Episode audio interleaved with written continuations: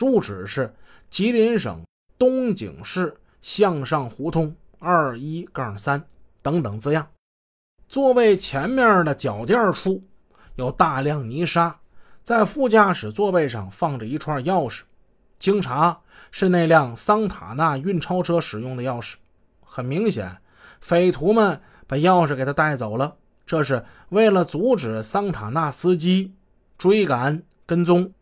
技术人员细心检查了全车，没有发现什么较大的疑点，只是有一个疑点。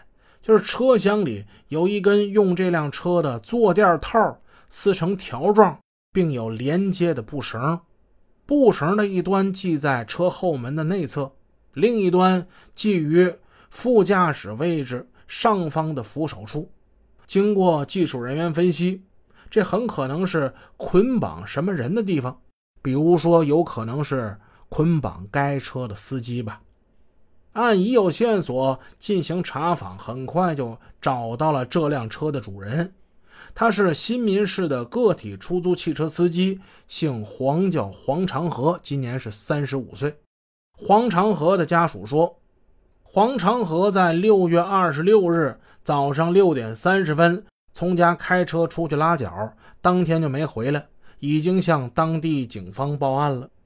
运钞取款车被抢的时间是二十八号，可是黄长河失踪是在二十六号，难道他已经被匪徒们给控制或者是杀害了吗？侦查员们感觉到这一点很不寻常，在再三与家属核实黄长河失踪的时间，家属一口咬定肯定是二十六号，并有警方的记录为证。那么黄长河现在到底在哪儿呢？他是否已经被害了？如果被害的话，尸体又在何处呢？直到抢劫案案发九天之后，才有人在一个不易被人发现的地方，发现了黄长河的尸体。几天之前呢，下了一场暴雨，于洪区环卫所的工人老张、老邢。他们在于洪姚家村一条公路上干活，无意之间，在道边一片稻田的水线里，看见了一个盆口粗、一人多长的一黑东西，啥玩意儿啊？俩老人走过去一看，哎呀，一具男尸，男尸已经高度腐烂，臭不可闻。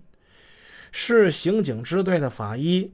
赶紧赶赴现场进行勘查，在现场勘验尸体之后，他们发现尸体被抛弃于稻田水线的水中，外面呢包裹着一层塑料膜，尸体头部缠绕着绿色的坐垫套，颈部呢绑着一条安全带。法医鉴定，该尸为生前被他人勒颈，造成机械性窒息死亡的。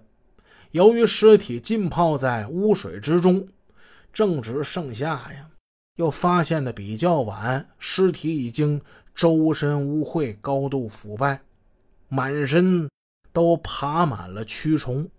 家属认定，这具尸体正是已经失踪了九天的天津大发出租汽车司机黄长河。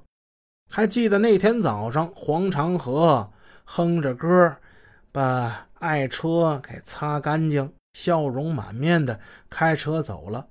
可今天再见，他却已经变成了这样一具污秽吓人的尸体。他被扔进臭水沟，整整泡了九天，身上爬满了蛆。这怎么能让他的亲人们不心如刀绞、失声痛哭呢？黄长河尸体的发现。使六二八的案情更加明朗了。匪徒们先劫车杀人，后抢劫巨款，他们犯下了弥天大罪。